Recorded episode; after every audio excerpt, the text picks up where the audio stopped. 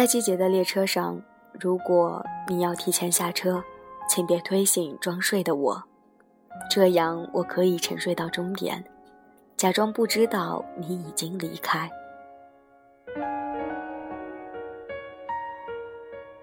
亲爱的耳朵们，你们好，欢迎来到《谁的青春不迷茫》，感谢您的收听，我是国荣，欢迎关注微信公众号码 FM《谁的青春不迷茫》首字母小写。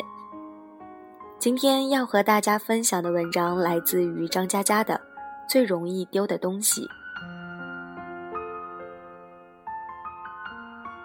最容易丢的东西：手机、钱包、钥匙。伞，这四样你不来回掉个几轮，你的人生都不算完整。有次雨天打车打不着，千辛万苦拦到辆还有客人的拼车走。当时我晚饭喝白酒喝晕了，上车说了地点就睡着了。醒来的时候发现自己的钱包掉脚底，刚想弯腰捡，司机冷冷地说：“不是你的，上个客人掉的。”我捡起来看了眼，他妈的，就是我的呀！司机坚持说不是你的，你说说里面多少钱？必须精确到几元几角才能确凿证明。因为我丢钱包丢怕了，所以身份证不放里头。我也从来不记得自己到底装了多少钱。司机咬紧不松口，就差停车靠边从我手里抢了。我大着舌头，努力心平气和地解释。在司机冷漠的目光里，我突然明白了，他就是想讹我。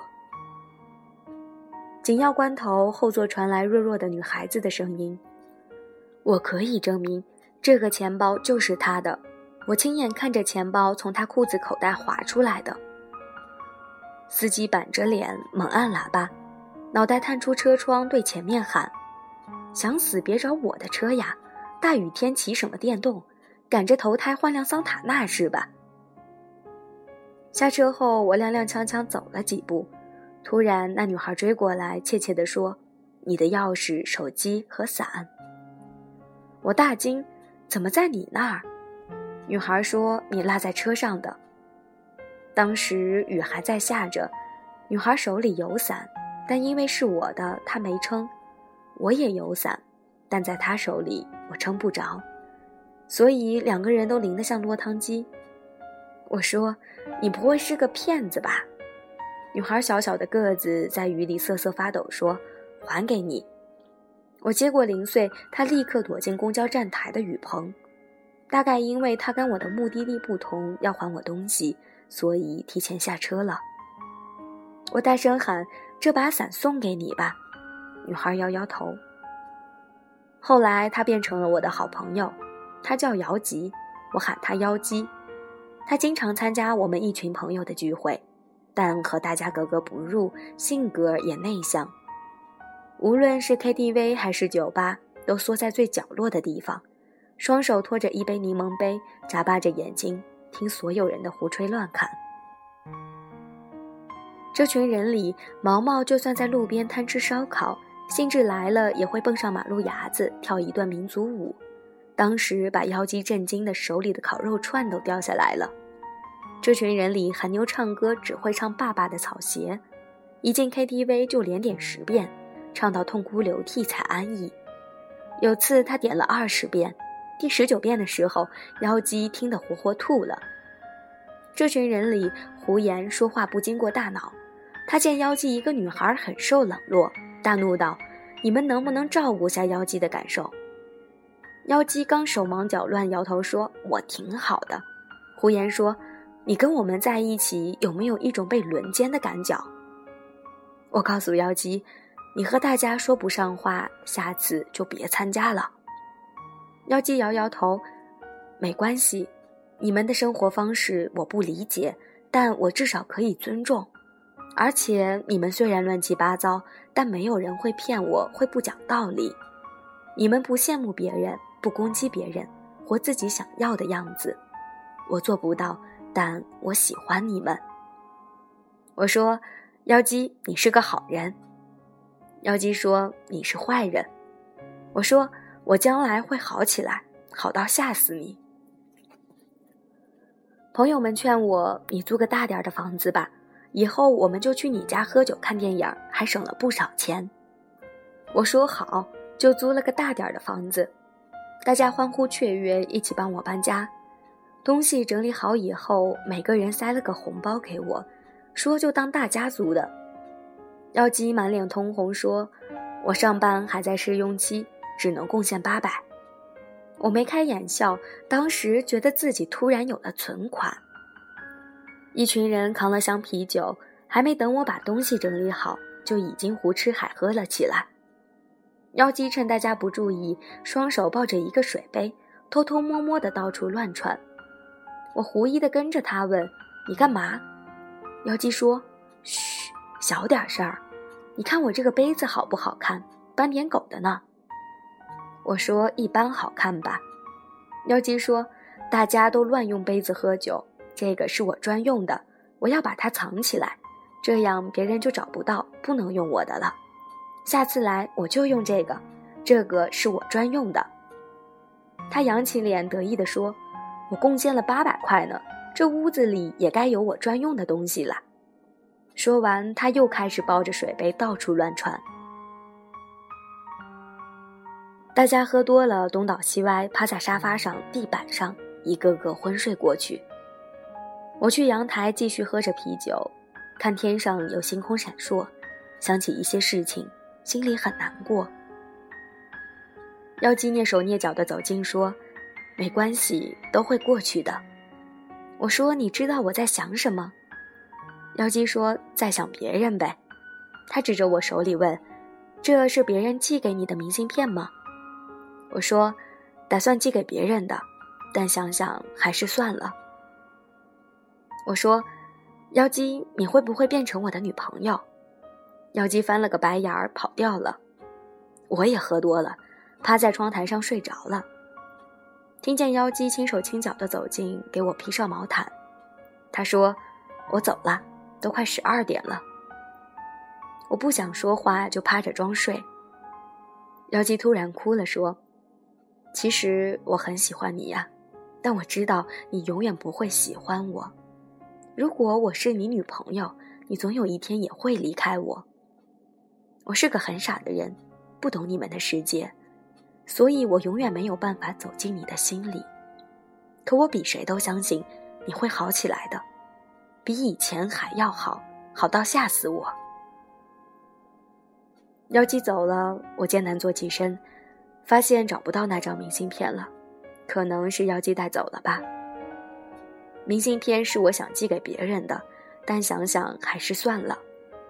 上面写着：“是在秋天认识你的。”夏天就要过去，所以你应该在十年前的这个地方等我。你是退潮带来的月光，你是时间卷走的书签，你是溪水托起的每一页明亮。我希望秋天覆盖轨道，所有的站牌都写着“八月未完”。在季节的列车上，如果你要提前下车，请别推醒装睡的我。这样，我可以沉睡到终点，假装不知道你已经离开。我抬起头，窗外夜深，树的影子被风吹动。你如果想念一个人，就会变成微风，轻轻掠过他的身边。就算他感觉不到，可这就是你全部的努力。人生就是这样子，每个人都变成各自想念的风。后来我离开南京，走前大家又凑了笔钱，说给我付这里的房租。我说没人住，为什么要租着？管春说：“你出去多久，我们就给你把这房子留多久。你老是丢东西，我们不想让你把我们都丢了。”我到处游荡，搭车去稻城，半路抛锚，只好徒步，走到落日时分才有家旅馆。可惜床位满了，老板给了我条棉被，我裹着棉被躺在走廊上，看着璀璨的星空。正喝着小二取暖，管春打电话给我，闲聊着提到妖姬。管春说妖姬去过酒吧，和他家里介绍的一个公务员结婚了。我不知道他生活的如何，在泸沽湖的一个深夜，我曾经接到过妖姬的电话。他在电话那头抽泣，不说话，我也不说话，只是静静听着一个女孩子伤心的声音。我不知道她为何哭泣，可能那个公务员对她不好，也可能她只是喝多了。后来他再未联系我，就算我打过去也没有人接。又过了两个月，我打过去就变成空号了。